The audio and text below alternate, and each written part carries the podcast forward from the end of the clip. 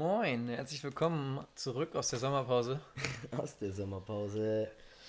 Moin, schön, dass ihr eingeschaltet habt.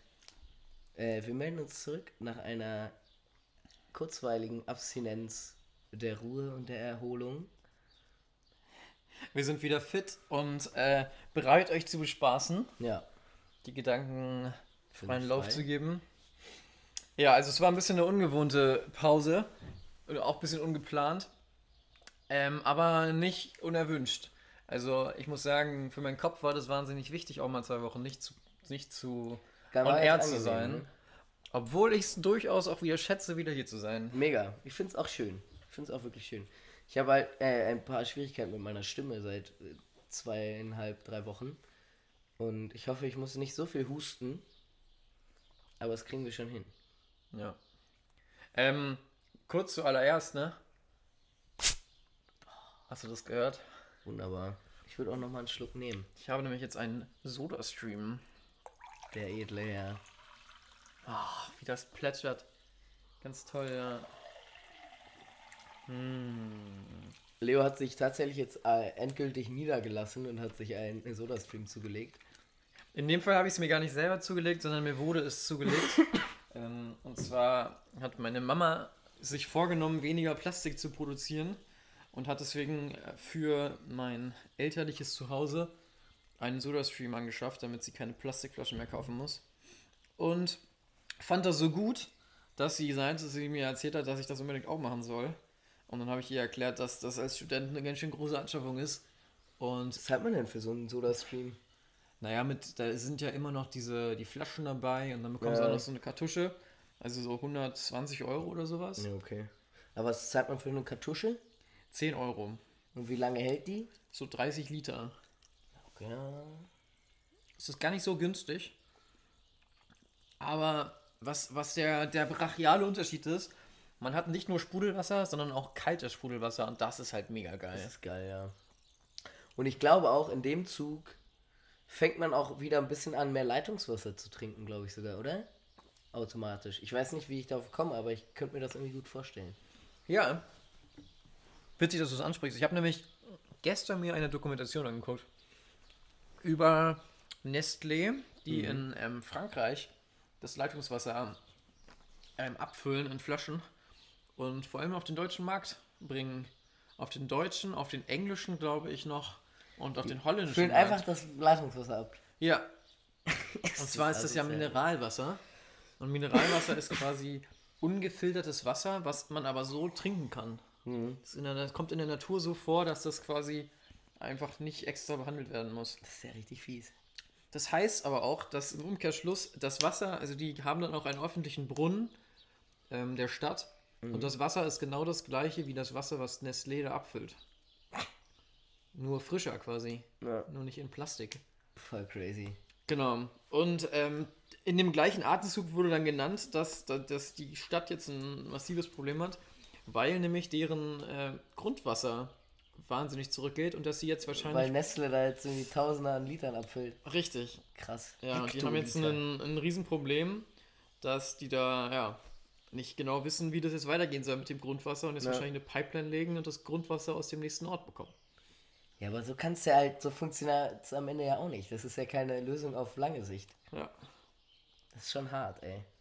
Ja, deswegen Nestlé soll weiter das Wasser abzapfen dürfen, aber die Bevölkerung kriegt dann Wasser von woanders in nicht ganz so guter Qualität. Die Das zahlen da wahrscheinlich auch ganz gut für, ne? Naja, vor allem ist es der größte Industrieproduzent in der ganzen Region, ne? Ja, crazy. Ja, und dann haben sie im gleichen Atemzug eigentlich auch erzählt, dass das gar nicht so stimmt, dass dieses Mineralwasser so unbedingt viel besser ist, sondern dass aufbereitetes Wasser durchaus auch gut ist. Und man quasi heutzutage so viele tolle Filtermethoden gibt, dass das Grundwasser, was wir hier haben, durchaus mithalten kann mit dem französischen Mineralwasser. Mega. Also man sagt ja auch immer, also ich weiß gar nicht, ich habe das schon sehr oft gehört, dass das Berliner Leitungswasser unglaublich gut sein soll. Ja, ich, ich trinke es ja auch gerne. Ich trinke es auch gerne. Aber ich finde das immer abgefahren, dass man in einem anderen Ort ist, egal auf wo auf der Welt, und es schmeckt immer anders. Ja. Und man will eigentlich immer nur wieder sein eigenes Leitungswasser zurückhaben. Wobei ich finde, dass das, das Wasser, was ich hier trinke, zum Beispiel leckerer ist als das, was ich zu Hause habe. Ja, das kommt halt ja auch auf die Leitung an, ne? Du weißt ja auch nicht, wie die Leitungen hier aussehen und wie die Leitungen bei dir zu Hause aussehen. Also es fließt ja auch nochmal dadurch. Ja, das stimmt. Sollte man sich sowieso mal, vielleicht irgendwie macht man sowas eigentlich irgendwann mal sauber? So eine Reinigung. Es gibt, glaube ich, so Reinigungstabletten oder so, ne? Nee, nee, das wird durchaus mal gereinigt. Die machen dann quasi Ventile zu und dann werden Rohre gereinigt. Das ist schon üppig. Das macht man so. Rohrreiniger. Ja. Das ist durchaus auch immer so, dass man dann mal für eine Zeit lang kein Wasser hat. Mhm. Sagt, kennst du wahrscheinlich auch von zu Hause. Dann, krieg, dann kommt da so eine Nachricht an in den Briefkasten. Von dann und dann bis dann und dann gibt es kein Wasser wegen Ja. Rohrreinigung oder Rohrbruch. Ja. Aber meistens wegen Rohrreinigung. Ich glaube, das machen die alle paar Jahre, ehrlich gesagt. Müssen sie wahrscheinlich, ne? Aus hygienischen Gründen so. Ja, ergibt ja auch Sinn. Ich glaube auch, dass die dann weniger Energie in die Pumpleistung investieren müssen, weil dann die Rohre nicht so verdreckt sind. Ja, müssen nicht an dem ganzen Kalk und so vorbei. Ja, und die ganzen Filter gehen ja auch alle zu. Müllen alle zu. Ich habe äh, gestern tatsächlich oder vorgestern mit einem äh, Arbeitskollegen von mir, von einem mit, mit einem mit Azubi, äh, bei uns bei den Lackern im Lackraum ähm, die Filter ausgewechselt. Und zwar ist, müsst ihr euch das so vorstellen, das ist ein Raum, der ist ganz, komplett weiß und ist ganz hell beleuchtet. Und in der Mitte ist es so ein ganz, sind ganz viele Gitter auf dem Boden, die aneinander schließen. Die sind so ein Meter auf, keine Ahnung, Meter auf 50, so. Also ein Meter auf 50 Zentimeter ungefähr, ganz viele. Und darunter sitzen so, so Filter, das ist so ein bisschen wie Glaswolle oder sowas. Und dann darunter ist so ein, ist ein Abzugssystem halt. Also der ganze Raum wird, da wird die ganze Zeit abgezogen. Aber warte mal, wo ist es? Unten im Boden oder oben in der Decke? Nee, um den Boden. Ah, okay. Und Das heißt, die Farbe geht nach unten.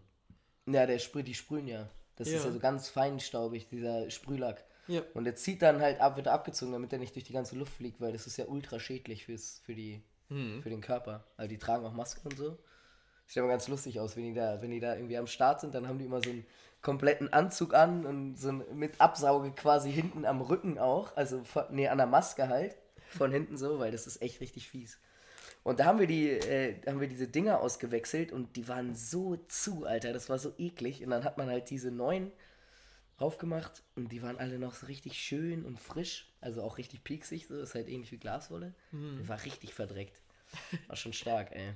Ah, Das war schon ein richtig räudiger Job. Aber war mal ganz interessant. War das dann richtig fest oder war das noch so flüssige Farbe? Nee, war fest. Alles fest, verhärtet. Okay. Also dieser Lack, der trocknet ja auch ganz relativ schnell. Und dann auch staubig wahrscheinlich, ne? Oder nur. Nee, es geht. Also das, dieser, ja schon, vor allem wenn man es, ja ist schon staubig. Vor allem wenn du den rausholst, es staubt schon ziemlich krass. Also wir haben auch eine Maske getragen beim Saubermachen. Das ist schon räudig.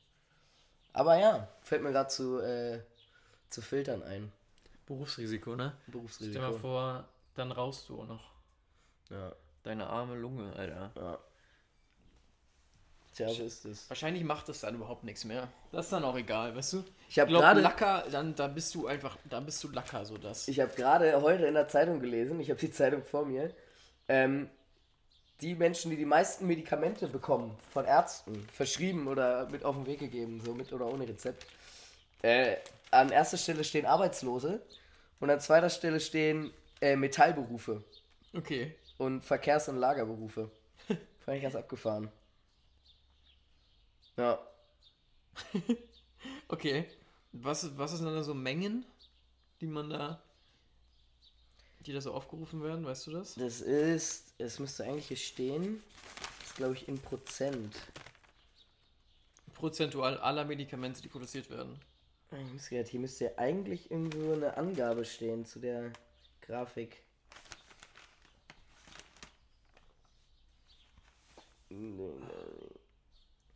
Die durchschnittliche Tagesdosen sowie die Arztkontakte im Jahr 2018. Ja, aber hier steht nicht, ob das ein Prozent ist oder das wäre eigentlich voll dumm. Hm. Möchte ich mich jetzt auch gar nicht drauf versteifen, sonst bleiben wir hier hängen. Ja. Aber ja, das wollte ich nur mal erzählen. Sehr interessant.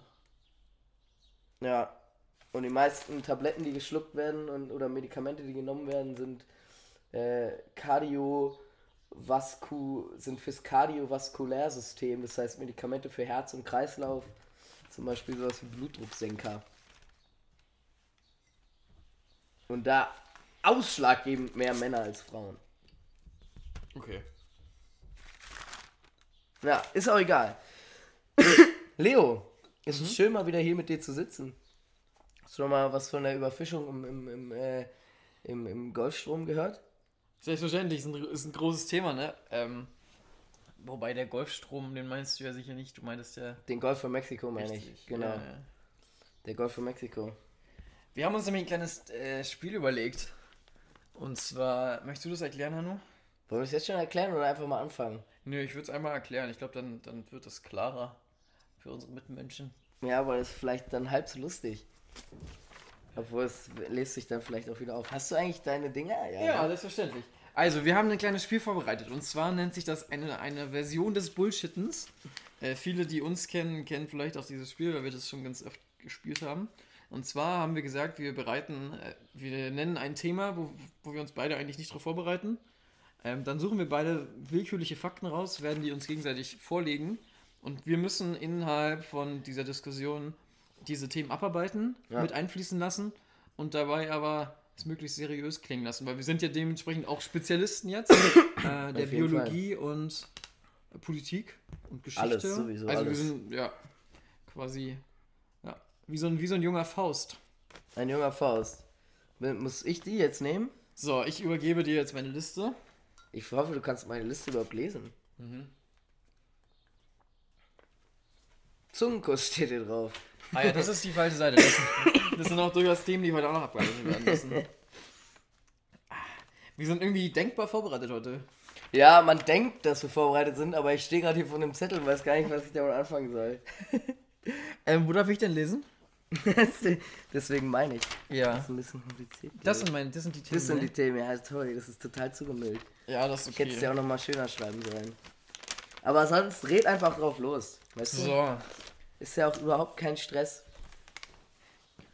Ähm, genau, heute geht es über, um die Überfischung im Golf von Mexiko. Wie vielen von euch klar sein muss, ist, dass natürlich gerade im Golf von Mexiko die meisten Fische gefangen werden, weil es da unglaublich warm ist.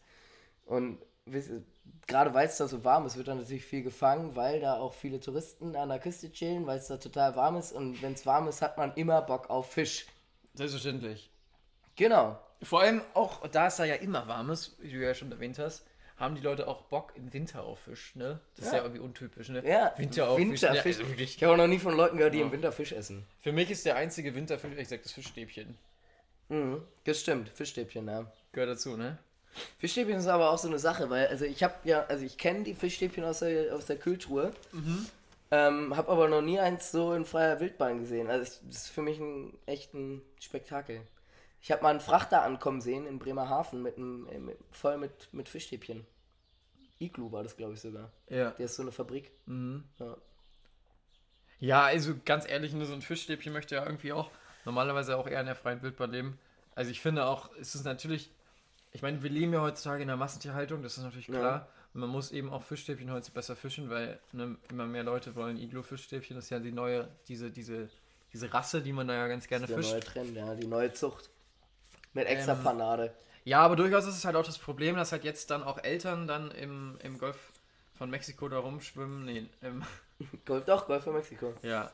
Ähm, Fischstäbchen-Eltern, meinst du? Fischstäbchen-Eltern, genau, und die dann jetzt quasi mitsehen, mit ansehen müssen, wie ihre Kinder dann eben in Fabriken aufwachsen. Das ist natürlich traurig. Aber ist das so traurig? Ist das nicht vielleicht so ein bisschen wie Internat? Ja, na klar, aber man wünscht sich ja immer, dass es wiederkommt. ne? Ja, das stimmt. Man Aber kann nicht wieder zu seiner üblichen Laichstelle zurückkehren, wie das bei Fischen, bei allen Fischen üblich ist. ja, ja, ja. Das ist Glaub ich natürlich ein. Problem, ja. Ja. Ähm, Obwohl, ja, dahingehend, ich weiß ja nicht, ähm, ich habe mal gehört, Fische spüren auch keinen Schmerz. Jetzt natürlich die Frage, auf was man das bezieht. Wenn jetzt Fischstäbchen Eltern sagen, sie verspüren Wehmütigkeit, das heißt auch inneren Schmerz, seelischen Schmerz, weil sie ihre Kinder weggeben müssen zu, in die Fabriken, ist es dann der gleiche Schmerz wie äh, geschlachtet zu werden? ja, das ist ja die große Frage, ne? Also wissenschaftlich äh, wurde da ja irgendwann mal gesagt, Fische spüren so keinen Schmerz. Ja, Ähm, aber ehrlich gesagt, für mich ist Herzschmerz auch Schmerz. mega. Mega. Also, vielleicht sollte man sich mal vor eine Fabrik stellen und sagen, Fischstäbchen zurück ins Meer. Ja, Endlich. Aber da muss man auch sagen, ne, das ist auch ein Riesenproblem, wenn, ich meine, Fischstäbchen, normalerweise brät man sie ja.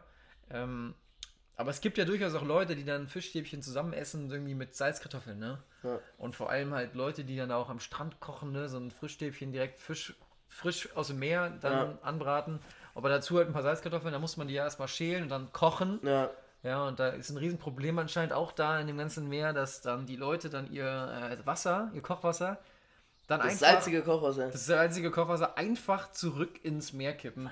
Das Und machen das, einfach so. deswegen ist auch der, der Salzgehalt. Krass. ja. Crazy. Ja, es gibt schon echt, man, manchmal macht man sich auch überhaupt keine Gedanken um seine Umwelt, ne? Man muss sich darüber mal im Klaren sein. Das geht alles zurück ins Meer. Und letztendlich muss einem ja auch klar sein, dass egal, man, man kann es nicht kontrollieren. Dieser Fischfang und auch, auch die Kontrolle an der, an der Küste, ja, wenn man sich überlegt, dass auf 10.000 Tanker, 10.000 Tanker, die da rumschwimmen, also Was, im in, wie, in wie, was für eine Zeiteinheit? in was für einer was? In wie viel, wie viel Tanker sind das? Also ist es im Monat, am Tag? Irgendwie, dass man wieder mal einen Eindruck bekommen? Im Jahr? 10.000 Tanker im, im Monat. Im Jahr, oder? Nee, im Monat. Würde ich mal stark von ausgehen. So viele Tanker wieder rumgefahren. Ich glaube ehrlich gesagt, es sind 10.000 im Jahr, aber ich müsste jetzt auch lügen, um das genau zu Ja. wissen.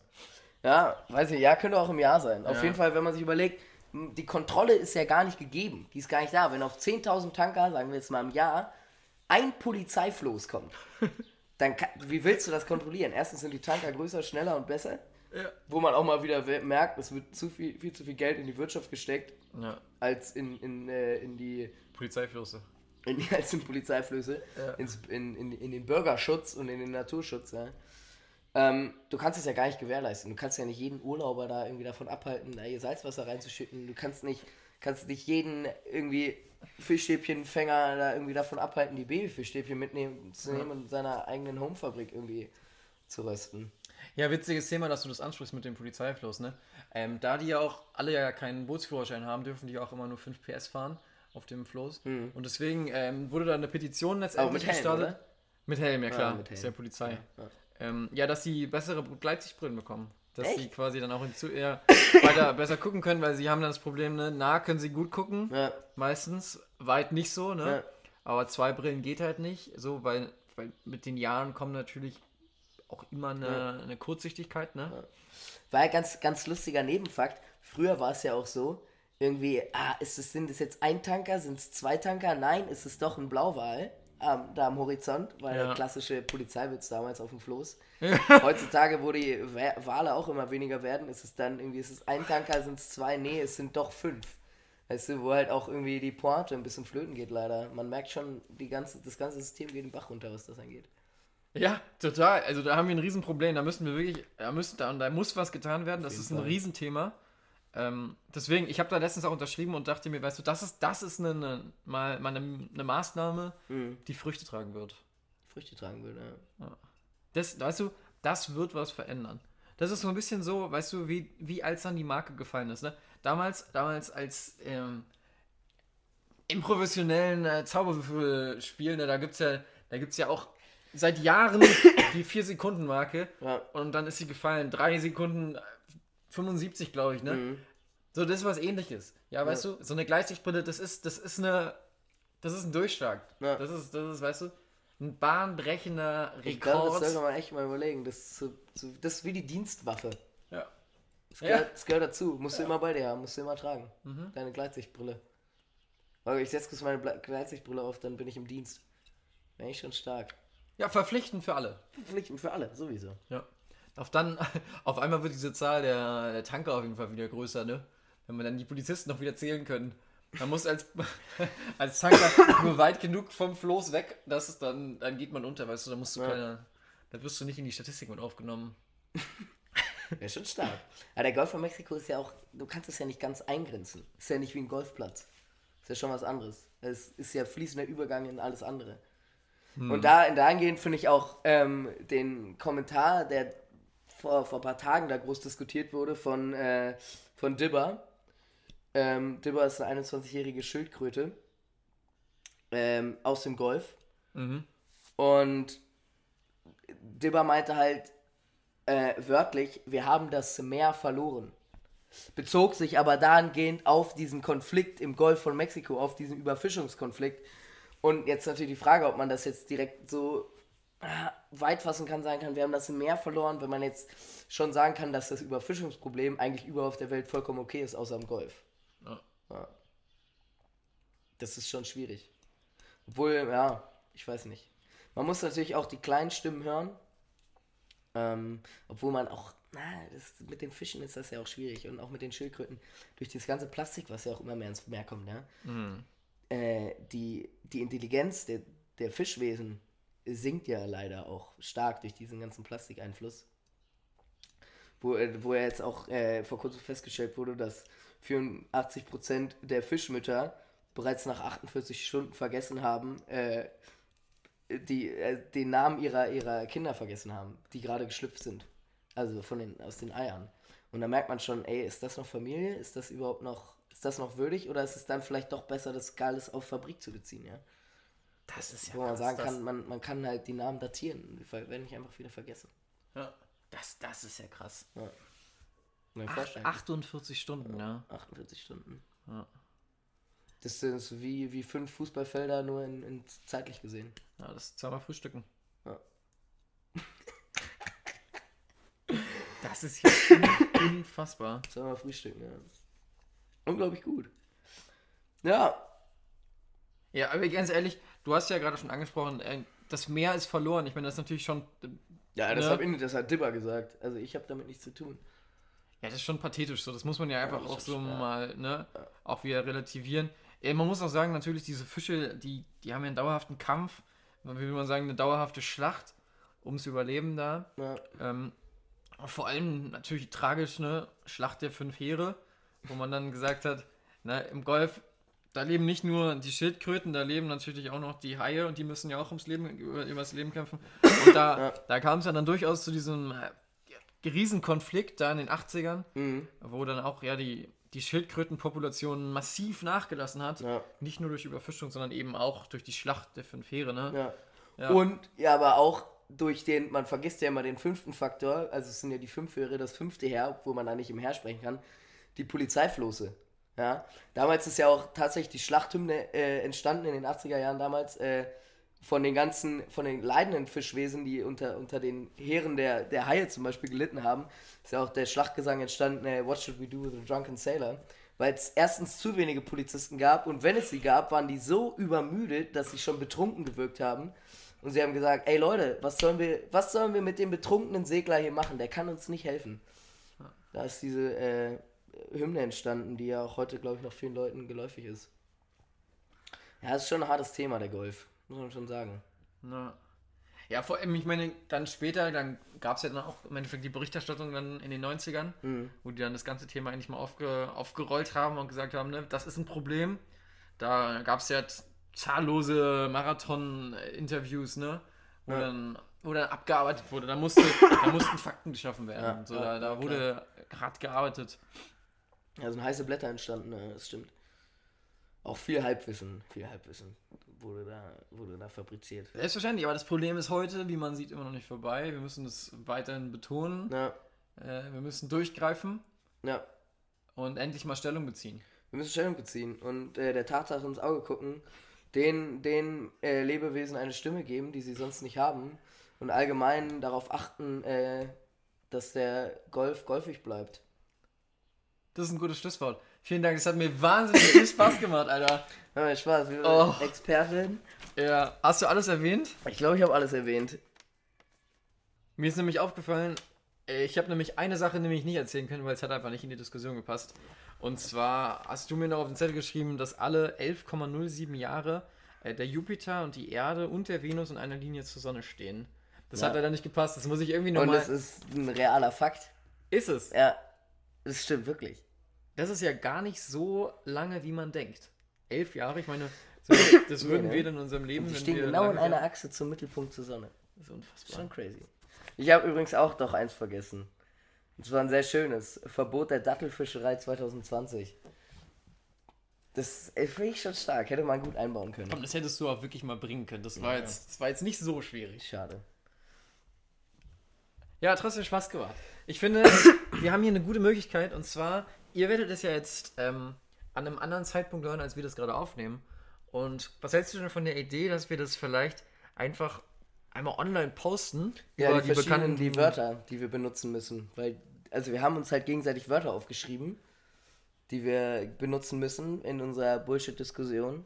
Und wenn man die auf, auf Instagram vielleicht noch veröffentlicht, dann kann man sich die nochmal angucken, wenn man da Bock drauf hat. Oder währenddessen sich das angucken. Falls man ein richtiger Fan ist. Ja, dann lass es doch mal machen. Ich glaube, das Lass ist eine witzige. Sache. Ja, auf jeden Fall. Dann machen wir das, bevor ihr diese Folge online sehen werdet. Und ihr werdet euch wahrscheinlich wundern, was das ist. Und dann. Und dann, Ups. und dann wisst ihr, dann wisst ihr, wie es läuft. Entschuldigung. Ich huste heute ein bisschen. Das, ist, das tut mir unglaublich leid. Ich kann es leider nicht komplett verhindern. Ja, wir müssen die Karten wieder tauschen. Ich hatte nämlich noch, ja, das war, das war, ja taktisch total unklug von mir, dass ich diese Fakten, die ich dir gegeben habe, auf meinen eigentlichen Zettel gegeben, geschrieben Ja, habe. Weil es hattest du ja die auch. Möglichkeit, wieder reinzugucken. Äh, aber egal, jetzt habe ich ihn ja wieder. Ähm, ich sehe gerade ein schönes Thema. Und zwar, ich habe ja die letzten beiden Folgen schon mal über dieses Thema Entscheidung gesprochen. Ne? Ja. Und das war ja ein bisschen träge, das Thema. Ich würde es schätzen. äh, Ja, weil wir uns da relativ schnell einig waren, dass wir das eigentlich relativ gut können. Ja, aber genau da liegt das Problem, glaube ich, weil mir ist zum Beispiel in der letzten Woche aufgefallen, dass ich, obwohl ich eigentlich ein guter Entscheider bin, durchaus auch Probleme habe beim Entscheiden. Ja. Und zwar habe ich nämlich ähm, über einen äh, großen Versandkaufhändler so ähm, ein paar Birkenstocks bestellt. Oder bestellen wollten. Ja. Ja. Und das war, das war eine total schwierige Sache. Und zwar gibt es nämlich von diesen Birkenstock-Schuhen mega viele verschiedene Varianten. Und zwar gibt es die in Leder und es gibt sie in Kunstleder und es Mhm. gibt sie in breit und nicht so breit und in verschiedenen Farben und in einfach so viele Möglichkeiten. Und dann saß ich davor und konnte mich Ewigkeiten nicht entscheiden. Und ich saß, ey, ich glaube, ich würde sagen, ich habe Minimum zwei Stunden mit dieser Entscheidung zugebracht, weil ich zusätzlich auch noch eine Trinkflasche gesucht habe. Probleme, ey. Und ja, stark. ja, weil, weißt du, ich habe immer so diese alten Wasserflaschen einfach Ja. benutzt. Und jetzt dachte ich mir, jetzt ist meine Zeit, dass man Echt einfach mal eine Trinkflasche hat. Was, was für ein Material ist sie jetzt? ähm, aus einem Kunststoff. Und zwar aus so einem, der nicht so rausschwemmt, weißt du? Man soll ja Mhm. diese ähm, Flaschen Weichmacher, Plastik, Scheiße. Ja. PVC oder so. Ja. Ich weiß es nicht genau. PVC ist. Das Habe ich gelernt mal irgendwann. Poly. Ja, ist auf jeden Fall Plastik. Richtig, und dann habe ich, ja, wie gesagt, ich konnte mich nicht entscheiden. Und ich habe mich total über mich selbst geärgert. Und dann habe ich ähm, mich mit jemandem in der Uni getroffen am Tag drauf. Und dann habe ich ihm dieses Problem geschildert und meinte, das sei doch total absurd, dass ich mich mit zwei Stunden mit so einem Scheiß beschäftige. Und dann meinte er zu mir, entweder du gehst jetzt in den Laden und kaufst dir das Paar, oder wenn du dann nochmal drüber nachdenkst und vorsitzt, stellst du dir einen Timer auf 10 Minuten und dann musst du entscheiden. Mhm. Und das habe ich gemacht. Und was rausgekommen ist, war die Birkenstocks in der Nummer zu groß und eine pinke Trinkflasche. Oh Mann. ja. Toll. ja, das war, das war meine Erfahrung.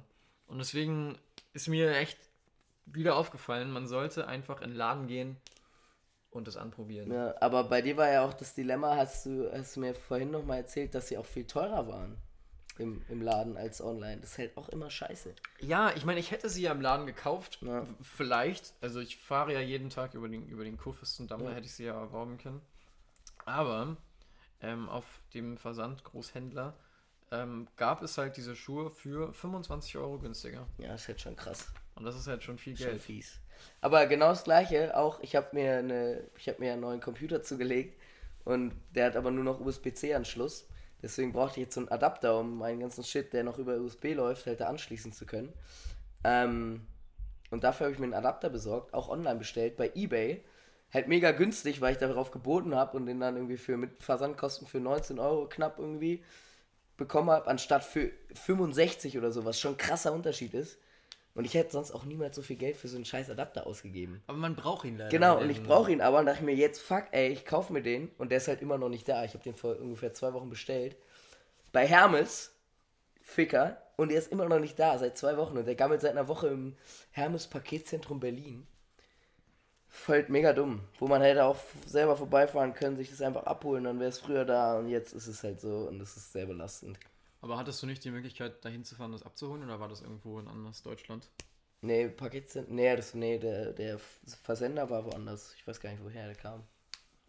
Aber auf jeden Fall nicht hier Ecke. Mhm. Naja. So ist es mit den Sachen, die man bestellt. Ja, man. am Ende hat man nur Stress damit. Aber es ist durchaus auch komfortabel. Ist komfortabel. schon, Ich, ja, hatte komfortabel. ähm, gerade auch nochmal so eine Sache und zwar brauchte ich. Ich habe ein Handy Mhm. von einer Marke, die jetzt nicht so übertrieben groß ist noch. Ja. Und da gibt es halt im normalen Handel so, was man ja so kennt, so Mediamarkt, Saturn, gibt es da einfach keine passenden Hüllen für und es gibt auch keine passenden so Folien für vorne. Ja. Und deswegen muss man halt die bestellen.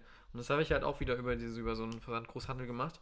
Und gleichzeitig habe ich mir noch so, so einen Zehnerpack von so mega geilen Minen gekauft, weil ich habe nämlich jetzt rausgefunden, dass es eigentlich viel besser ist, wenn man einfach mal einen Kugelschreiber hat, der cool aussieht und den man gerne benutzt.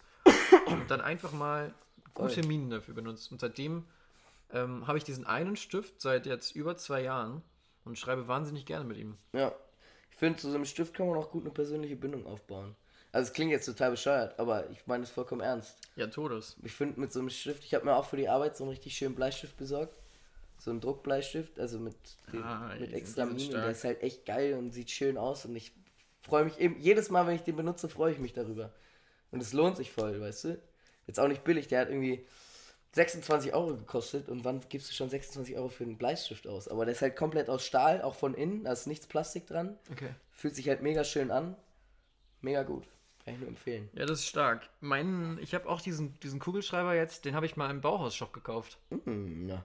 Der Das- Bauhaus jetzt nicht auch schon. Naja, die hatten jetzt. Ja, alles gut. Eine Ausstellung. Naja, ein Jubiläum. Aber das haben ja alle mitbekommen, glaube ich. Ja. Das war ja wirklich überall. Das hat ja wirklich alles übermannt. 100 Das war Jahre krass, Bauhaus. ne? Das war so krass. Da gibt es übrigens eine Ausstellung, glaube ich, am Ernst-Reuter-Platz in der Nähe. Das kann gut sein, ja. Ist da nicht auch. Gibt's, ist hier nicht auch irgendwo das Bauhausarchiv? Das auch, gibt es auch in eins in Berlin, ja. Ja. Hm. Da können wir eigentlich mal zusammen hin. Kommen wir mal hin, ja. Finde ich auch. Lass uns da mal hin. Gerne. Voll. Ich habe auch nämlich noch den Bleistift. Ich habe auch so einen Bleistift. Ich habe den nicht ganz so cool wie du, nur aus so Metall, sondern es Mhm. ist, glaube ich, auch Metall, aber auch ein bisschen Plastik und so. Aber den habe ich auch schon relativ lange und der kann vor allem sich selbst anspitzen. Das finde ich richtig gut. Ah, hast du hinten drin so? Ja, Mhm. das ist geil. Das habe ich nicht, aber ich habe halt auch eine. Ich habe halt Minen. 05er Minen. Ah, aber ist das genügend? Also kann man damit. Du musst sie nicht anspitzen? Nee, die sind dünn genug. Okay. Anstützen. Nur 0,5 mm dick. Na, okay. Ja, das, ich habe halt diesen Ding zum Anspitzen, der ist auch super. Ja. Aber den habe ich zum Beispiel auch von der Berlinale, aber ich glaube 2016. Ah, Berlinale. War ich auch ewig nicht mehr. Ist, war die jetzt eigentlich schon wieder oder ist die bald? Keine Ahnung. Ich, ich habe auch. Weiß ist dann nicht. immer so, ah ja, es war ja wieder Berlinale. Ja, auf einmal sieht man wieder überall diesen Bären und Leute mit so Jutebeuteln. mit so einem Bären drauf. Auf jeden. Stimmt. Ja. Es gibt auch jedes Jahr wieder diese Produkte, die tragen dann so Leute für so zwei Wochen und dann landen sie Ja. irgendwo im Schrank. Ja.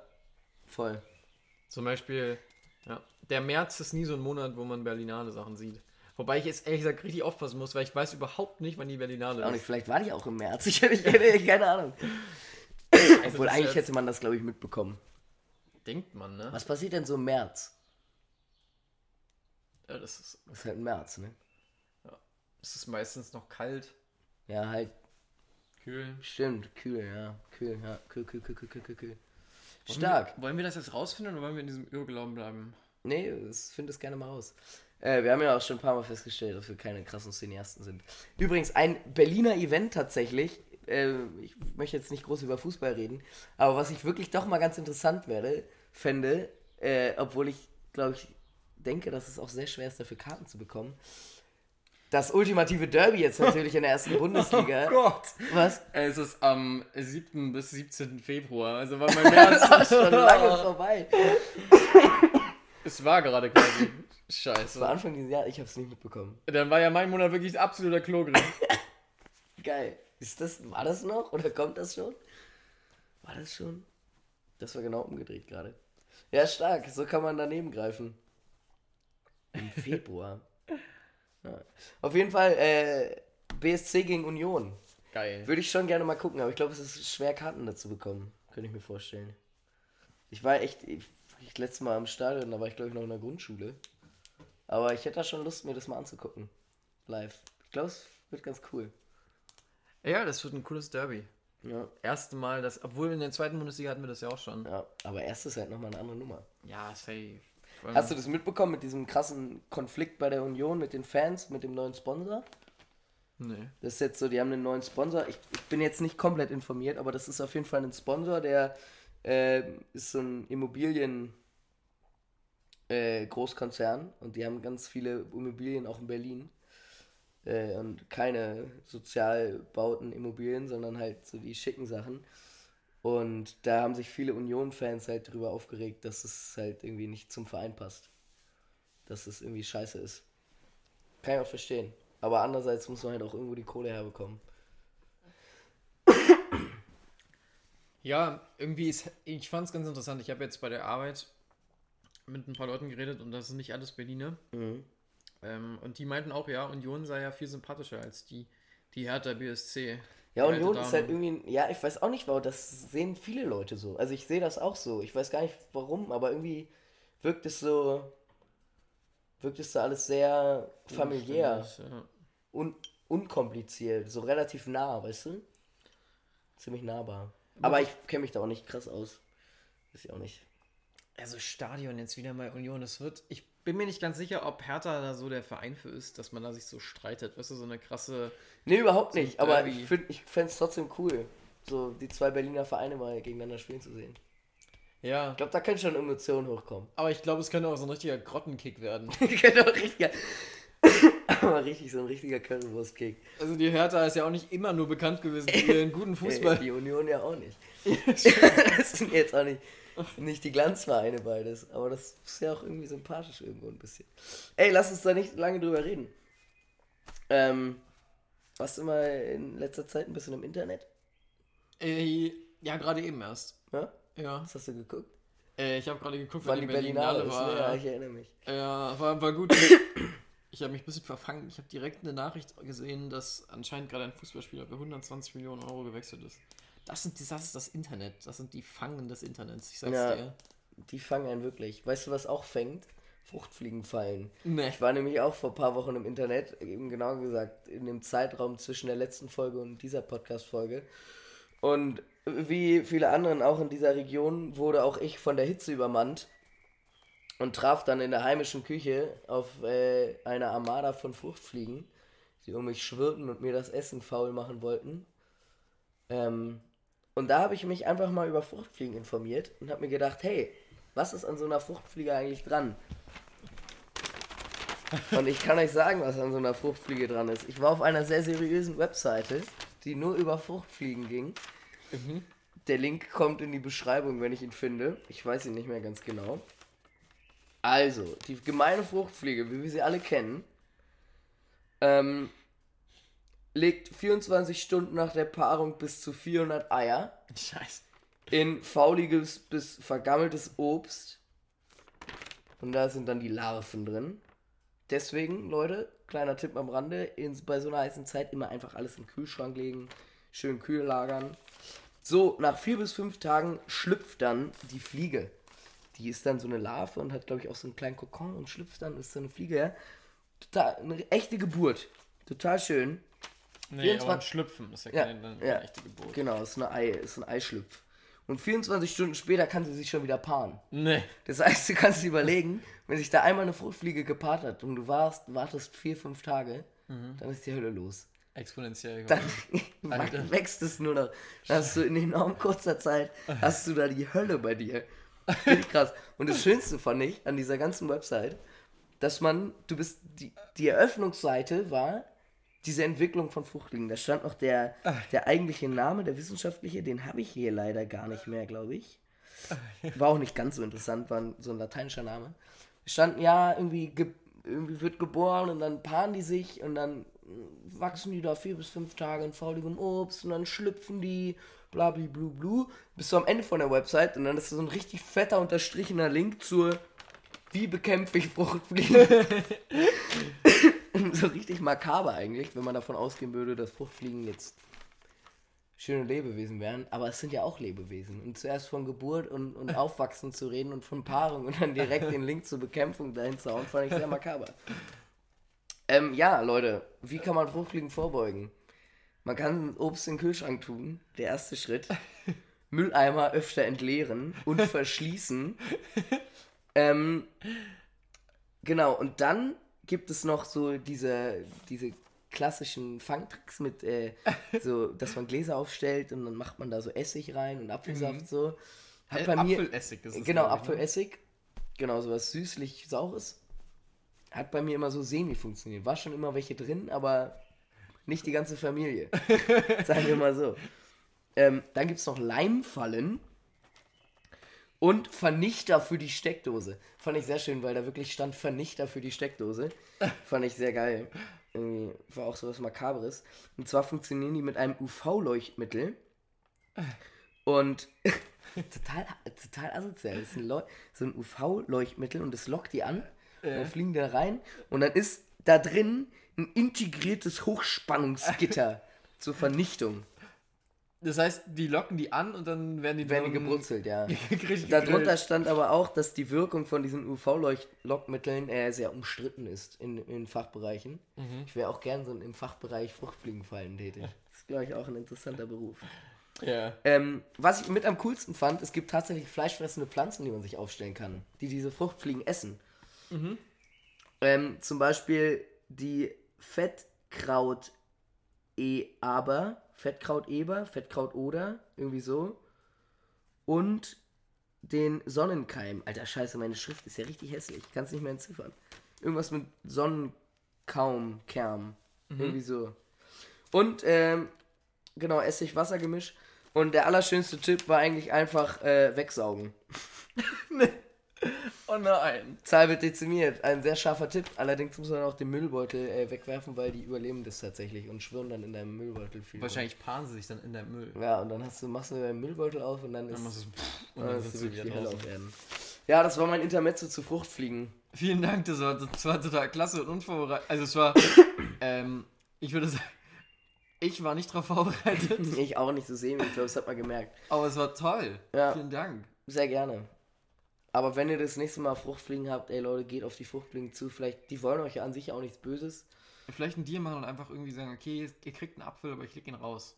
Ja, genau. Geht, du, geht raus, ich lege euch den hin. Mhm.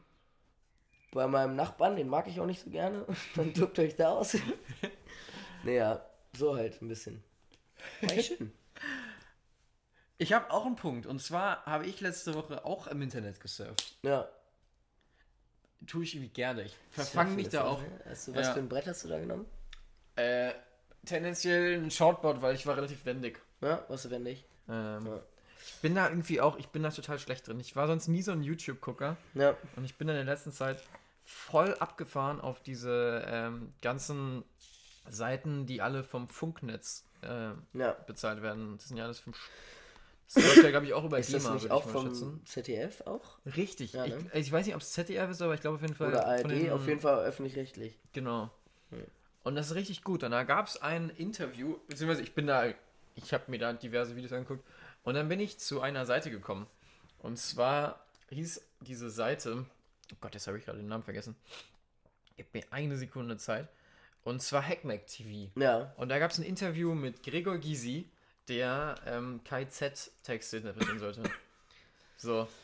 Ist ja schon mal ein bisschen spannend. Ich habe auch gesehen, dass gesagt, dieses Interview ist auch schon fünf Jahre alt. Das heißt, Mhm. wahrscheinlich werden viele Fünf von euch Jahre. das schon kennen und so sagen, yo, Krass. Alter. Aber ich kenn's nicht. Ich muss mir das mal angucken. Ja, das ist wirklich, das ist richtig gut. Und da hat, ähm, ich, ich bin schon allgemein immer ein Fan gewesen von Gregor Gysi, Ja, auf jeden weil das Fall. einfach echt ein sympathischer Dude ist. Ja, der hat auch coole Ansätze. Also richtige Vorstellungen, finde ich. Vor allem, man, man denkt, ich, ich finde es immer lustig, der sitzt ganz oft oder der steht im Bundestag, da steht er ja immer vorne am Pult. Ja. Da sieht man ja gar nicht, wie klein der ist. Der ist sehr klein, ja. Also, das ist, das ist richtig witzig, finde Ja. ich. So ein richtig molliger Typ. Ja. Richtig netter. Ja, schön. und irgendwie, ja, total sympathisch. Er hat irgendwie erzählt, er hat drei Kinder, zwei sind da schon zum Zeitpunkt des Interviews, waren über 40 Mhm. äh, und seine, seine eine Tochter 19. Weißt du? ähm, und er meinte auch so, ja, er wüsste, nicht, er wüsste nicht ganz genau, ob das jetzt gut für sie sei. Für ihn sei das ganz gut, weil er jetzt auch solche Leute wie KZ heutzutage wenigstens noch kennen würde. Ja, Oder wenigstens schon mal gehört hat. ja. Ähm, und dann ist mir auch aufgefallen, eigentlich, ich bin schon ein Fan von KZ, so. Ich finde die Musik schon ganz nice.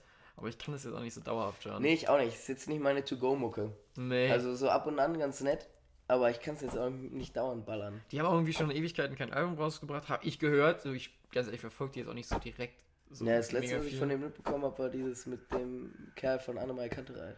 Oh ja, richtig. Dieses, ne, die Welt geht unter. Na, das ist schon ein bisschen, ja. Ja. Auf jeden Fall genau aus diesem Song ähm, kam auch so ein Zitat, was die dann, dann benutzt haben. Und ähm, daraufhin hat dann irgendwie Gregor Gysi was gesagt, und zwar, ähm, dass auch Nazis etwas leisten müssen und dass ihre nationale Überlegenheit nicht ausreicht. Ja. Und das fand ich total clever. Das ist ein total guter Satz, ja. Und das fand ich, also das fand ich total gut gedacht, weil ganz ehrlich, man redet ja irgendwie immer dieses Rechtspopulismus und so und Zeugs. Und auch diese nationale Überlegenheit und Rassismus, wie sich das dann immer nennt und sowas. Aber ganz ehrlich, ein Rassist, der nichts geleistet hat, verdient es nicht mal Rassist zu sein. Nee, der macht ja auch nichts dafür. Also ja, vollkommen richtig. Das heißt, um dir den Titel Nazi zu verdienen, musst du halt auch erstmal richtig was machen. Ja, Du richtig. musst schon auch irgendwie mal der Gesellschaft was zurückgeben. Dafür musst du damit mal richtig das- gearbeitet haben. Damit, nee, aber damit du überhaupt das Recht hast, dich irgendwie darüber zu äußern. Ja, Todes. Ja, voll. Also das, Ja, verstehe. ja. Diese Aber das reine- ist ja nicht nur bei Nazis so. Das ist ja bei jeglichen Menschen so. Wer nichts leistet, darf, darf auch nicht meckern. Also, naja, ist, ist ziemlich hart gesagt. Aber manche Leute können ja auch nichts leisten. Geht ja nicht. Aber du weißt, was ich meine. Ja, aber das sind dann Ernstfälle. Äh, witzigerweise, ich habe ich hab eigentlich ein Thema, wie ich auf ihn zu. Also, ich möchte zu einem Thema überleiten. Das ist mir gerade eben schon aufgefallen, als du es gesagt hast, aber es passt jetzt noch viel besser. Und zwar war der gerade relativ lange in Chile. Und der. Hm? Wer? Ein guter Bekannter von uns. Ein, Ah, ein, ja. Ein, ja. Ein freundlicher Mensch. Ein netter Mensch, ja, ein ähm, Bekannter. Und der hat erzählt, dass die ein wahnsinniges Problem in Südamerika haben mit Venezuel venezolanischen Flüchtlingen. Mhm. Und dass das mega krass ist, da sind, er meinte, glaube ich, über drei Millionen, ich nagel mich an der Zahl jetzt nicht fest, über drei Millionen Leute geflüchtet in die anderen Länder und dass das für die anderen Länder ein mega Problem sei und die nicht genau wissen, wie sie damit umgehen sollen. Ja. Und dass eben zum Beispiel auch in Chile, wo er da war, mega viele Flüchtlinge hingekommen sind. Und ja, und er meinte, dass er da also einen Unterschied gemerkt hat, wie die Leute aufgenommen wurden, wie, wie, wie in Deutschland die Wie Leute aufgenommen uns, werden. ja. Und zwar, dass in Chile ähm, durchaus auch Leute in den Arsch getreten äh, bekommen haben, die Migranten waren, die nichts geleistet haben, Mhm. aber es durchaus auch Respekt gab und man war immer, es ging nicht um eine Hautfarbe. Und er meinte auch zum Beispiel, dass da relativ viele Leute aus, ähm, aus einem anderen Land in der Karibik da kommen, die auch durchaus eine schwarze Hautfarbe haben oder sehr, sehr optimal pigmentierter sind. Ähm, weil es da eben auch so warm ist und Ja. wegen den klimatischen Umständen und sowas und dass die auch wirklich dunkel sind.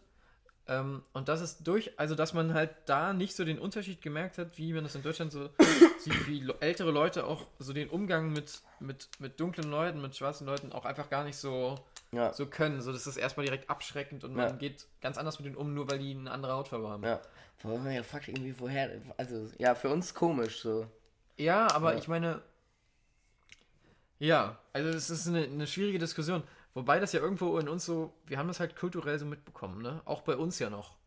Also ich muss auch ehrlich sagen, wenn mir jetzt jemanden, der so, keine Ahnung, so unangenehm vom Aussehen aussieht, weißt du, so ob das jetzt ein total besoffener Alkoholiker ist, so ohne Hautfarbe jetzt, weißt du? Ja. Aber ich nehme jetzt mal an, die, die meisten davon sind ja noch weiß. Ja. So, oder europäisch aussehend. Ja. Die da so am, zum Beispiel am Zoo rum- rumlungern oder sowas.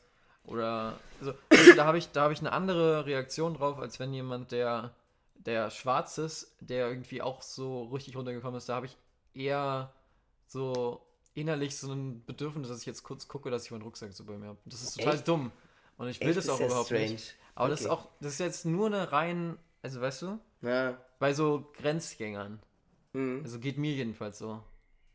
Ja, aber komisch, weil also an sich ist ja nichts anders. Es ist nichts anderes, Nee. richtig. Aber komisch, dass man da immer noch so komische Dinge an seinem Kopf hat.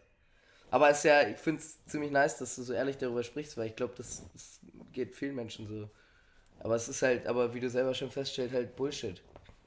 Ja, aber es ist ja genau. schön, dass man es wenigstens feststellt. Ja, ja.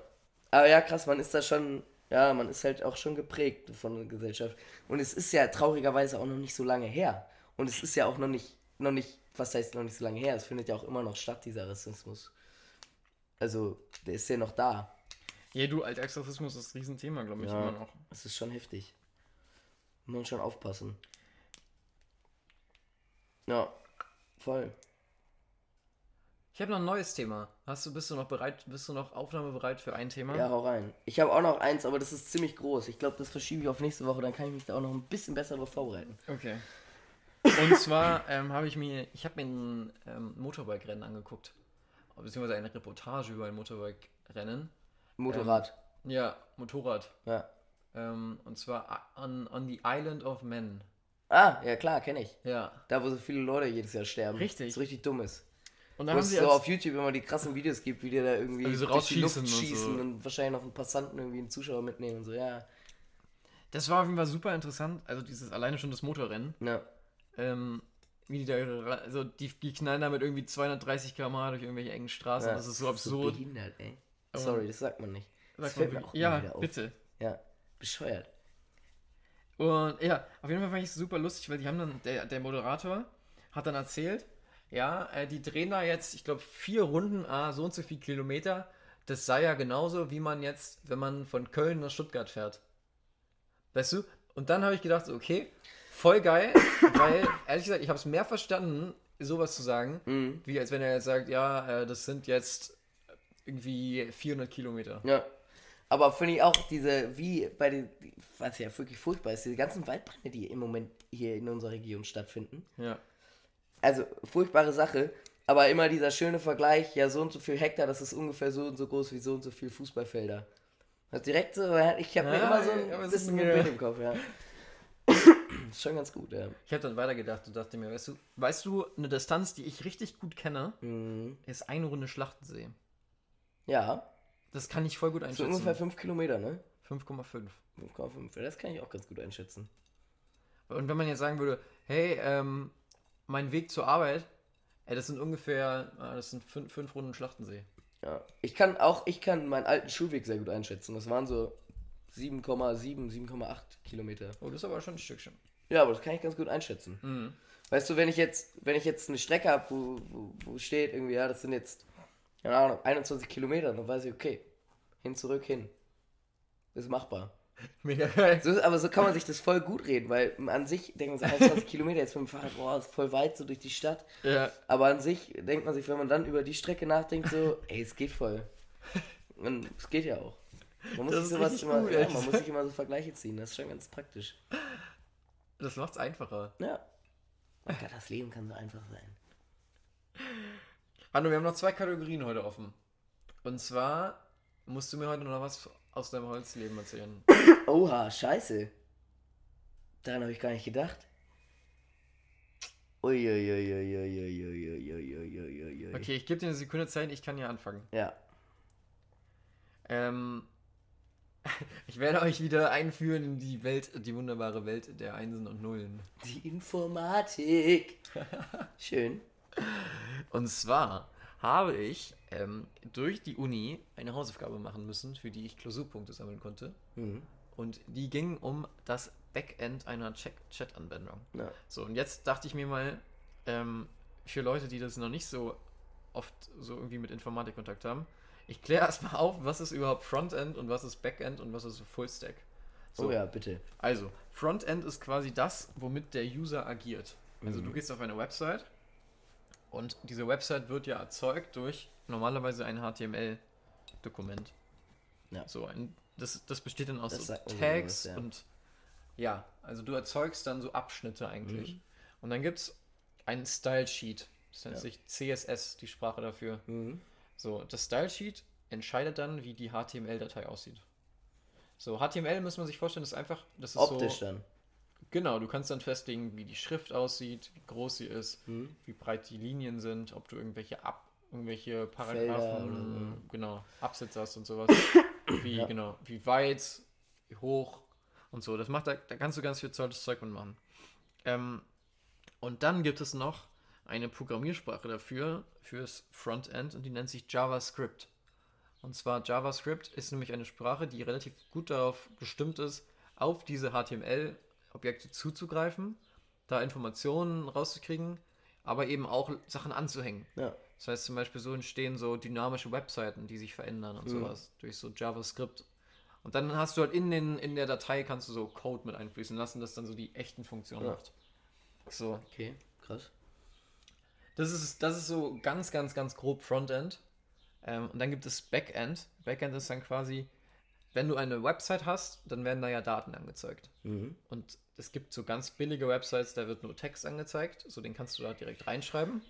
da passiert da nicht viel, aber eine Ja. normale Website hat ja irgendwie eine Datenbank, auf die sie zugreift. Da werden dynamisch Daten angezeigt. Zum Beispiel eine Wetterseite. So. Wetterseite sind ganz gut, weil zum Beispiel eine Wetterseite, die greift auf eine Schnitzel, eine Schnittstelle zu. Eine Schnitzelstelle. Eine Schnitzelstelle. Einmal, einmal eine Schnitzel rot-weiß mit Pommes bitte. Schön. Ähm, so, und was im Endeffekt ein Backend ist, ist der Server oder das Programm, was auf dem Server läuft, was dann eine Schnittstelle zu, besch- eine, eine bereitstellt, auf die dann die Website zugreifen kann. Mhm. So, das ist schon wieder viel zu viel Fremdwörter, deswegen breche ich es nochmal runter. Und zwar muss, muss man sich vorstellen, also es gibt ein Transportprotokoll, Ja. zwischen dem Frontend und dem Backend. Das Mhm. nennt sich im Normalfall HTTP. Das ist einfach nur eine Art und Weise, wie man das Ach ja. aufruft. ja, das sagt, ja, Das ja kennt man ja Mal. immer bei den Webseiten. Ja. So. Und daran kann man dann einen HTTP-Call machen. Und da packt man dann so einen, da gibt es einen Body und einen Header und dann gibt es noch ein paar andere Attribute von diesem Mhm. Element. Und da könnte man zum Beispiel rangeben, ich möchte ganz gerne auf die Seite zugreifen. Also das Backend gibt dann quasi Schnittstellen zur Verfügung und zum Beispiel eine Schnittstelle wäre jetzt Wetter slash und dann zum Beispiel eine Postleitzahl. Mhm. Oder ein Ort ist gleich eine Postleitzahl. Das heißt, man würde jetzt eine Anfrage stellen und dann würde man in den Header noch irgendwie seine Credentials reinpacken, dass sie wissen, wer du bist.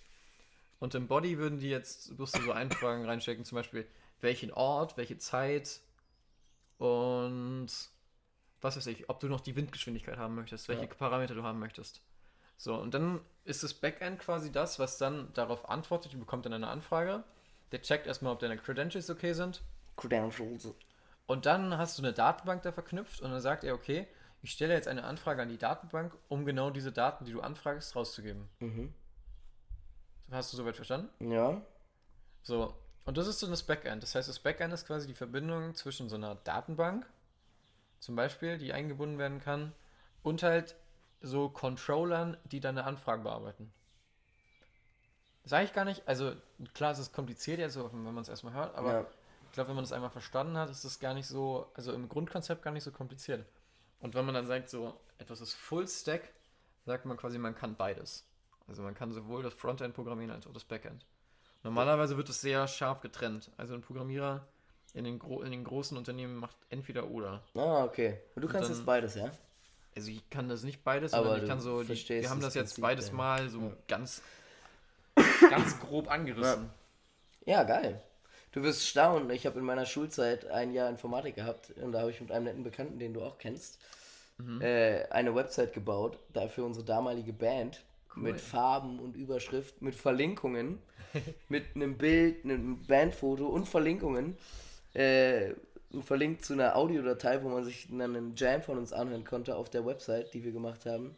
Und eine Verlinkung zu einem Google-Kalender, wo Nee. unsere Probenzeiten und so drin standen. Auch alles in der Website, tatsächlich. Sehr cool. Ja, alles mit HTML. Nur HTML. Ich weiß nichts mehr davon. Und die Website sah auch echt scheußlich aus. Aber das hat, das hat relativ viel Bock gemacht. Schön. War so eine richtig schön selbstgebaute Website, wo du, wenn du da heutzutage raufgehen würdest, denken würdest, ne, das sieht nicht vertrauenserweckend aus. Dieser Quelle traue ich nicht. Aber geil. Ja, das ist irgendwie super interessant. Man kann echt an so einem HTML-Objekt, das, das macht eigentlich alle Informationen. Und wenn man dann noch so einen Style-Sheet da einbindet oder das direkt reinpackt, dann wird es auf einmal so richtig glamorous. Das ist richtig, Glamorous. das ist richtig witzig. Das, man kann auf einmal nur mit so einem CSS-Sheet wirklich so, einen, so eine richtig eklige Website, die wirklich richtig kacke aussieht, so richtig schick machen. Alleine schon so eine geile Vielleicht hat mein, der. Bekannter, mit dem ich das damals gemacht habe, vielleicht hat er noch den Code. Dann kann ich dir das mal geben. Kannst du mal schick machen. Von so einer. Website, die schon so drei Jahre nicht weg. wo, man, wo der erste schon tot ist. Die war sogar kurzzeitig online. Wirklich? Ja, Okay. draufgehen. Habt ihr so die Domain gekauft und so? Ja. Aber nee, das war. Obwohl, nie war sie online. Weiß gar nicht mehr. Auf jeden Fall war die so online. Nee, die war nicht online, aber wir konnten darauf zugreifen halt. Das war so eine, wie nennt man das dann? Ich weiß gar nicht. Wie? Eine, eine lokale Website? Ja, genau, sowas. Ah. Also ich konnte sie bei mir öffnen Ja, genau. im Internet. Ja, aber das ist dann nur dein Local Host. Schön. Das Ding. Äh, ich habe gerade überlegt, ich habe mich halt jetzt überhaupt nicht vorbereitet, aber ich werde euch jetzt mal spontan ein bisschen was äh, über das Furnieren erzählen. Cool, interessiert mich. Ja. Also, Furnier. Furnier ist Vollholz. Äh, Dickschicht Furnier ist bis zu 2 mm dick. Also Furnier ist wirklich dünn und normalerweise ist es halt unter einem Millimeter. Also es ist wirklich sehr dünn. Dünnes Vollholz. Ähm, kann man so kaufen bei, bei, bei Holzhändlern in so, in so Packen. Und da hat man halt so einen Stamm als Furnier. Und damit kann man Plattenwerkstoffe beschichten. Äh, Plattenwerkstoffe sind zum Beispiel äh, MDF-Platten, mitteldichte Faserplatten oder äh, hochdichte Faserplatten, so ein Scheiß oder BFU, also ist alles auch nicht so wichtig. Auf jeden Fall ist, ist das halt kein Vollholz, sondern das sind halt Plattenwerkstoffe, das heißt, die sind gepresst meistens oder zusammengeleimt und haben halt aber kein schönes Muster. Sind halt aber viel billiger in der Herstellung und auch letztendlich billiger und einfacher zu verarbeiten, weil sie selber ja auch nicht mehr arbeiten. Also sie haben keine hygroskopischen Eigenschaften. ähm, oder nicht mehr so starke. Holz ist ja trotzdem noch drin. Ähm, aber du bist halt statischer, ist einfacher. Äh, genau, und beim Furnieren äh, furniert man jetzt dieses Furnier, dieses, äh, dieses Vollholz, dieses ganz dünne Vollholz, äh, auf Plattenwerkstoffe. Und dafür sägt man sich das Furnier so zu, wie man es haben will und kann dann halt auch selber entscheiden, ob man lieber ein bisschen was Streifigeres haben will oder äh, was Gefladertes, also ob man so, ob man, was für Holzstrukturen man haben möchte. Und da kann man das spiegeln oder direkt aneinander stoßen und so halt selber so ein bisschen bestimmen, wie das Holzbild aussieht am Ende. Und gibt es natürlich auch alles von Birke, Mahagoni, Haselnuss bis Eiche, Tanne, Kiefer, Pflaume, was weiß ich, gibt es halt alles, Kirsche. Mm, Und dann sägt man sich das zu und äh, näht das zusammen mit so einem ganz feinen Klebestreifen. Das ist echt so eine, wie so eine Nähmaschine. Du schiebst es so durch und fügst es so zusammen. Man kann es auch mit Fü äh, Fügeband zusammenkleben. Ist aber ein bisschen aufwendiger, aber macht man zum Beispiel Dickschicht von hier, weil das kann man nicht durch die, durch die Maschine schieben. Ähm, und dann schneidet man sich halt so viel zu und näht es so zusammen, sodass es. Aber auf welcher Seite näht man das dann zusammen? Auf der Seite, die man haben will oder auf der anderen Nee, Seite? auf der Seite, die man draufpackt. Also Ah, nicht okay. auf die nicht sichtbare Seite. Ja. Und dann äh, macht man das halt genau so groß, wie man äh, halt sein, seine Platte hat. Äh, dann schickt man die Platte durch einen Kalibrierer, damit die ganz eben ist. Das kann ich euch auch nochmal irgendwann anders erklären. Äh, aber es ist eigentlich recht simpel. Es ist halt wie so eine Schleifmaschine und schleift halt ganz fein, ganz wenig ab. Also es schleift halt nicht ab, sondern begradigt nur, so dass es ganz eben ist und dass da keine Wellen drin sind. Äh, und dann leimt man diese Platte an, diesen Plattenwerkstoff mit, äh, mit Leim, halt Furnierleim. So, und den mischt man sich so aus so Pulver an und mit Wasser und dann hat man so einen Bottich und so eine Walze und dann schüttet man es rein und dann klickt man so einen mechanischen Hebel um und dann fließt der Leim auf die Rolle und dann rollt man über das Brett rüber. Es muss so ein bisschen schmatzen, darf auch nicht zu viel sein, weil dann dringt, das, dringt der Leim durchs Furnier durch und dann hat man Leimstellen im Furnier. Äh, und dann packt man sich das Furnier darauf, dreht es um und macht dann nochmal die andere Seite. Und das heißt, dieser, wenn man halt beide Sichtseiten hat, dann muss man halt beide Seiten schön machen. Wenn man nur eine, wenn man eine A- und eine B-Seite hat, das heißt, man hat eine Seite, die man sieht und eine Seite, die man nicht sieht, dann nimmt man die eine Seite, furniert die schön und macht die andere mit irgendeinem Restzeug, weil die sieht man ja nicht. Man muss aber beide Seiten furnieren, weil sich sonst das Holz verzieht. Weil ja sonst von der einen Seite nur Feuchtigkeit ist und dann verzieht sich die Platte und wird rund und wälzt sich. Deswegen muss man immer beide Seiten furnieren. Ähm, genau, und dann macht man das, platscht es da alles drauf, legt sich das fein an, so dass alles passt. und dann legt man das ganze Ding in die Furnierpresse. Ähm, die Furnierpresse ist ein relativ großes Ding. Wir haben davon zwei, eine kleinere und eine etwas größere. Packst du das da rein und die Furnierpresse äh, funktioniert, glaube ich, mit, ich glaube, das ist Hydraulik. Also die presst dann halt zusammen. Und dann gibst du da die Maße ein von deinem, von deinem Werkstoff.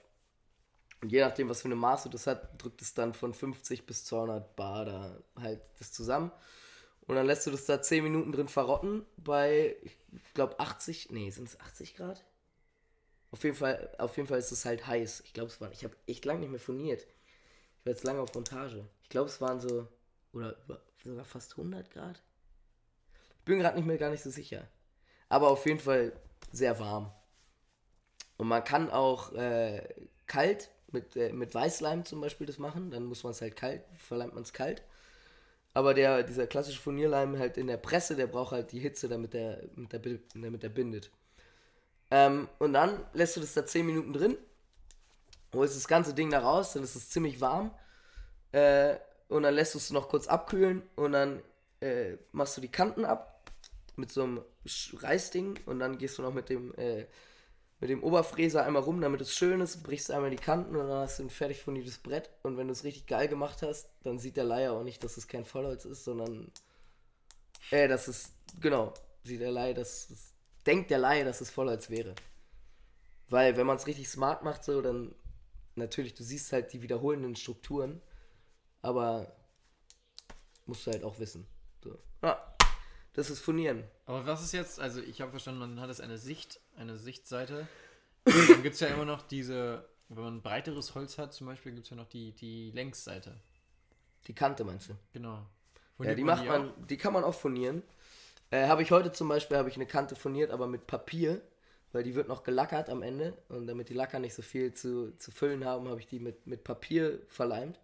Und die war aber auf äh, 5,29 Grad geschnitten, äh, weil das so ein Winkel ist, so ein kleiner äh, so ein, äh, äh, Nachttisch, der in einem, in einem Schrank eingebaut ist, der am Bett, an der, direkt hinterm Bett verläuft. Und der ist halt so in einem Winkel. Und da äh, musst du es halt dann, habe ich es halt mir halt einfach das Gegenstück genommen, habe das mit Zwing verleimt. Es gibt aber auch, wir haben noch so eine, so eine, äh, so eine Presse, da legst du das, legst du die Kante, deine Furnierkante unten rein mhm. und dann leimst du dein Brett an, stellst es darauf und dann, das funktioniert auch über Hydraulik, dann wird das Brett reingedrückt, zusammengepresst und dann runtergezogen auf diese Kante. Und dann gibt es aber noch eine äh, Kantenmaschine einfach. Und da, das läuft komplett elektronisch. Da legst du dir die Kante ein, die du haben willst. Auch mit, äh, mit ABS-Kanten, also mit Plastikkanten zum Beispiel, mit Kunststoffkanten. Und dann fährst du da, schiebst du dein Brett da rein und es fährt da durch und die Kante wird automatisch angefahren. Kannst auch ganz viel Shit noch einstellen, aber damit äh, habe ich mich noch nicht so viel auseinandergesetzt. Das werde ich glaube ich auch nicht. Es ist halt eine Maschine. Hm. Die, ja. ja. Aber das macht, das ist halt dann auch so ein Ding. Du musst halt entscheiden, ob du die Kanten vorher machst oder nachher. Weil je nachdem ist dann halt das Furnier, dieses große Furnier von deiner Fläche ist halt dann über der Kante oder an der Kante. Muss man halt auch entscheiden, was man haben will. Ja. Das ist Furnieren. Cool. Kann man damit auch Plastik furnieren? Also so Plastik-Oberflächen? ja, du musst halt aufpassen mit der Hitze, ne? Mhm. Aber ich wurden schon, es wurden auch schon auf jeden Fall Kunststoffsachen furniert wo das dann, es kann halt auch sein, dass sie dann, ich glaube, die werden dann ohne Hitze furniert. Also halt nicht furniert, sondern ist dann halt kein Furnieren mehr, weil es ist ja kein Holzfurnier, sondern es ist dann verleimt. Einfach nur. Okay. Aber, Aber ihr, ihr arbeitet durchaus mehr mit einem normalen Holzfurnier. Ja. Ja, ist, ja. Tischlerei, quasi. Genau. Aber es gibt auch schon Sachen, wo, wo, wo Kunststoff draufkommt. Ähm, aber es gibt ja schon von vornherein kunststoffbeschichtete Holzwerkstoffe, die man so kauft. Und wenn da irgendein Special ist, dann wird es halt kalt verleimt. Also kannst du ja auch in der Presse, du kannst ja die Presse auch kalt lassen. Mhm. Und es dann so kalt verleimen. Ja. So viel dazu. Holzkunde. Wohl eher äh, Furnierkunde. Ja, das ist mir spontan eingefallen. Klasse. Ja, wirklich, finde ich gut. Wir machen damit weiter. Ja, finde ich auch. Machen ich will, ich will mehr erfahren. Wir haben heute echt viel geschafft. Bei 113 Minuten und 40 Sekunden, ein bisschen mehr. 100, eine Stunde 13. Ja. Ja, aber ich glaube, das ist ein guter Punkt. Lass uns hier mal ein Ende finden, ne? Ja, es hat mir sehr viel Spaß gemacht. Dieses äh, kleine Pausen inzwischen ist eigentlich auch schön, ne? Das ist total schön. ja, wunderbar. Wir waren heute auch gut vorbereitet. Mir hat es sehr gut gefallen. Wir machen, wir können ja mal überlegen. Das werden wir jetzt offline besprechen. Ah, ich glaube, wir werden das vielleicht öfters mal ein bisschen vorbereiten. Ja, es war gut, ne? Das, ja. das macht es auch einfacher, finde ich. ja, finde ich auch. Ich fand's schön. Hat mir Spaß gemacht.